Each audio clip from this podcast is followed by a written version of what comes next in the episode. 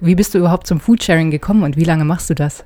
Oh, es ist ziemlich lange her, wo ich das allererste Mal davon gehört habe. Ich glaube, das war auf einem äh, Kleidertauschforum tatsächlich, wo es auch um Klamottenteilen ging. Kleiderkreisel heißt das. Und da habe ich davon gelesen und dachte mir so, hm, Food Sharing, das war damals so der Trend, seine Mahlzeiten auf Facebook zu teilen. Dachte ich mir so, okay, ist das jetzt das? Hat es einen Namen? Und dann habe ich es irgendwann gegoogelt und dachte mir so, das ist ja eigentlich viel besser. Das ist ja nicht nur äh, Bilder posten vom Essen, sondern tatsächlich Lebensmittel retten, die sonst weggeworfen werden. Ähm, vom Containern selber hatte ich damals noch keine Ahnung, habe mich ein bisschen belesen, aber es ging damals in meiner kleinen Stadt nicht, wo ich gewohnt habe. Und da habe ich mir vorgenommen, wenn ich irgendwann studiere und ausziehe in eine große Stadt, dann werde ich Foodsharing machen. Und so bin ich dann quasi, wie ich nach Chemnitz gezogen bin zum Studium, ähm, dazu gekommen und bin auch sehr schnell eingestiegen. Und seitdem bin ich dabei. Das war vor vier Jahren ungefähr. Kannst du uns was zum Grundprinzip des Foodsharings sagen? Foodsharing gibt es seit 2012, also Ende 2012, hat sich aus der Bewegung des Containers ergeben, also illegal Lebensmittel aus den Tonnen von den Supermärkten holen, ähm, weil die ja trotzdem unglaublich viel wegwerfen, was noch gut ist. Also vor allem Mindesthaltbarkeitsdatum ist immer so eine Sache, die eben nicht mehr verkauft werden dürfen, die Produkte, aber auch Obst und Gemüse, das zu viel ist, das Druckstellen hat.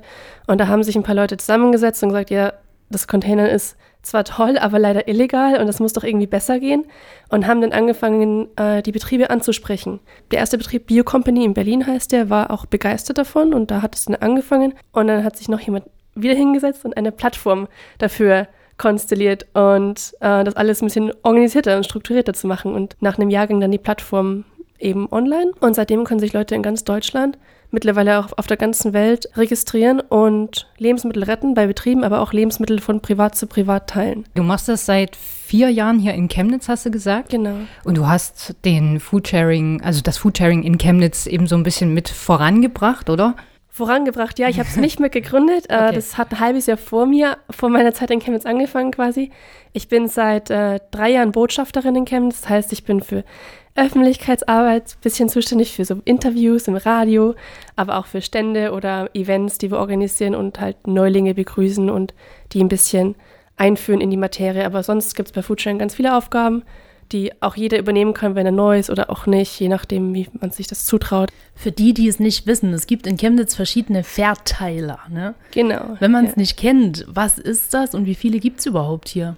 Ähm, es gibt fünf Verteiler in Chemnitz. Ein Verteiler ist quasi Foodsharing offline. Das heißt, ähm, die sind zwar auf foodsharing.de registriert, aber offline geht es am besten. Das sind einfach Schränke in der Stadt, die hier in Chemnitz fast immer, also 24 Stunden am Tag sieben Tage die Woche zugänglich sind.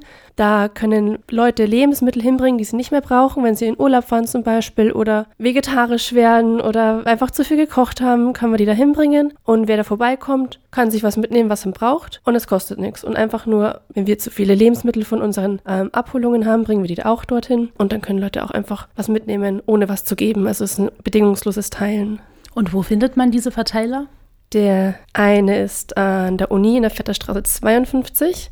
Das ist unser größter, da ist ein großer Kühlschrank drin, ein kleiner Kühlschrank für Brot und da kann man auch Klamotten und Büroartikel und so Zeug teilen und tauschen.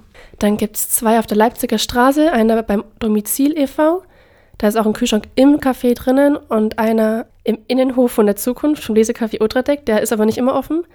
Dann gibt es einen am AJZ an der Chemnitztalstraße, also hinten um das Gebäude rum quasi. Da steht aber auch eine Tonne, wo das eingeschrieben ist.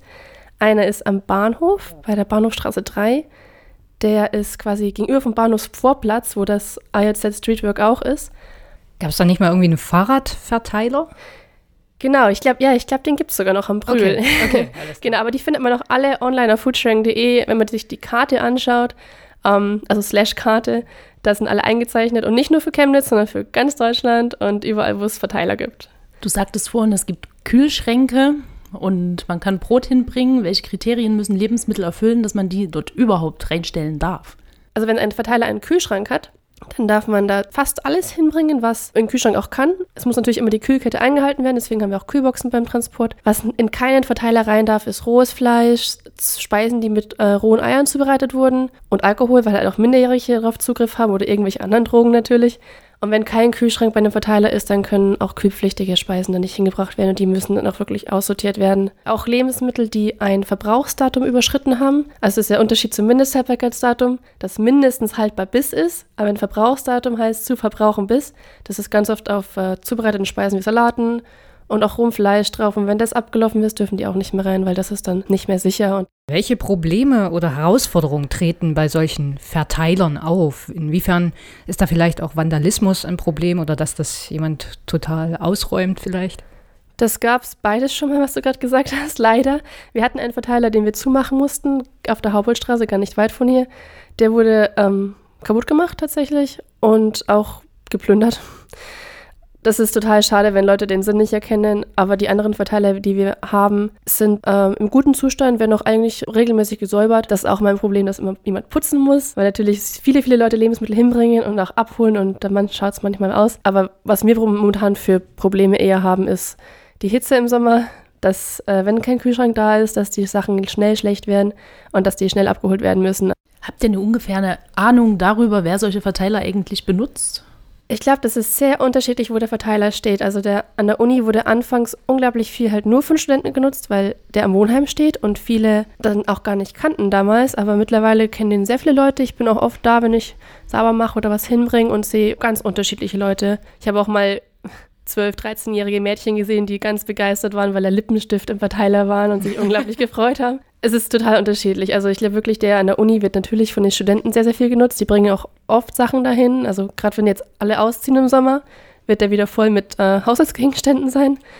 Ähm, und am Bahnhof ist natürlich ideal für Leute, die halt mal schnell irgendwie wohin fahren und die Sachen nicht äh, im Kühlschrank lassen wollen, kann man die auch eine offene Packung Milch da schnell reinstellen. Ja, nochmal so ein zusätzlicher Einschub vielleicht. Das klingt nach einem Haufen Arbeit. Und das klingt jetzt nach viel Arbeit auch für dich. Äh, wie viele Leute seid ihr jetzt in Chemnitz, die diese Verteiler mit betreuen, das Foodsharing mit betreuen? Und welche verschiedenen Aufgaben gibt es da so? Und wie kann man sich bei Interesse an euch wenden und mitmachen? Wir haben laut Statistik 294 äh, Mitglieder gerade bei Chemnitz angemeldet. Das heißt für die Ortsgruppe Chemnitz. Das heißt nicht, dass die alle aktiv sind. Man kann sich nämlich in viele Ortsgruppen gleichzeitig einschreiben. Also ist die Statistik Quatsch. Ich glaube, wir haben ungefähr 50 bis 60 Leute, die gerade aktiv bei Foodsharing mitmachen, was aber vor allem heißt, dass die Leute abholen gehen bei unseren Kooperationen, also Lebensmittel wirklich aktiv retten von ja, Betrieben, die äh, Lebensmittel produzieren und den Abfall eben nicht wegwerfen wollen. Das sind die allermeisten, die bei uns mitmachen. Die bringen natürlich auch Lebensmittel in die Verteiler und schauen da immer nach dem Rechten. Aber es gibt für jeden Verteiler Verantwortliche. Das sind, weil wir fünf Verteiler haben, insgesamt zehn Verantwortliche ungefähr, die immer wieder auch nach dem Rechten schauen und putzen oder delegieren, dass geputzt werden muss. Da ich Botschafterin bin, habe ich schon ein bisschen mehr Verantwortung für ein paar Sachen und stecke auch gerne viel Zeit rein, weil ich die Zeit auch habe. Aber es ist für keine Verpflichtung, irgendwie einen bestimmten Beitrag zu leisten oder so. Es ist keine, kein Verein, keine krasse, strikte Organisation, sondern eine Initiative. Und genau, wer irgendwie Zeit reinstecken möchte, der kann das gerne machen, aber keine Verpflichtung bei uns. Wohin muss man sich wenden, wenn man helfen möchte? Mm, das Allereinfachste ist einfach zu unseren Kennenlerntreffen zu kommen. Die sind einmal pro Monat, immer Sonntagabend. Das ist für viele vielleicht nicht so eine gute Zeit. Sonntagabend 18 Uhr, immer am ersten Sonntag im Monat. Also das nächste ist am ähm, 4. August, glaube ich. Ansonsten einfach auf foodsharing.de kann man sich registrieren. Um aktiv mitmachen zu wollen und zu sehen, wie Foodsharing Chemnitz ähm, so läuft, muss man ein kleines Quiz bestehen. Einfach ähm, um sich mit der ganzen Grundlage, mit den Richtlinien und dem äh, Regelwerk auseinanderzusetzen, dass nicht einfach jeder einfach hingeht und sagt, ja, hier, ich möchte auch mal hier Lebensmittel abholen, sondern muss mich schon ein bisschen beschäftigen damit. Ist nicht schwierig. Und wenn man mit uns Kontakt aufnehmen möchte, kann man auf chemnitz at foodsharing.network schreiben, das ist unsere E-Mail-Adresse. Oder auf Facebook gibt es die Seite foodsharing.de Chemnitz, die leite ich auch gerade und da kann man mir auch schreiben. Was kann jeder einzelne Mensch vielleicht tun, um Lebensmittel nicht zu verschwenden? Oh, ganz viel. ähm, ich glaube, das ist cool, die Frage, weil äh, laut Statistik tatsächlich die Lebensmittel, die weggeworfen werden, das sind ja pro Person ungefähr 80 Kilo pro Jahr, die weggeworfen werden, aber vermeidbar sind. Also das sind ja Sachen, die noch gut sind. Von den ganzen Lebensmitteln, die weggeworfen werden, sind 60 Prozent in Haushalten. Also nicht irgendwie beim Supermarkt oder bei der Ernte, sondern wirklich die Leute im Haushalt werfen unglaublich viel weg, was noch gut ist. Und ich glaube, das liegt ganz, ganz viel daran, wie man lagert und wie man einkauft. Ich merke selber bei mir, wenn ich von einer Sache zu viel habe und ich schaffe das natürlich nicht, weil meine Mitbewohnerin gerade nicht da ist oder ich jetzt doch irgendwie schnell mal übers Wochenende wegfahre, dann ist das zu viel und dann schaffe ich das nicht und dann wird das super schnell schlecht, gerade im Sommer. Und ich glaube, besser lagern, Sachen selber einmachen vielleicht auch äh, besser kalkulieren, einkaufen oder einfach mal mit dem Nachbarn zusammen kochen und dann eine größere Menge loswerden. Oder einfach, ja, wirklich im Haus mal fragen, wer irgendwie die angefangene Packung Milch haben möchte. Das ist eigentlich gar nicht schwierig und man bekommt einen tollen Kontakt vielleicht.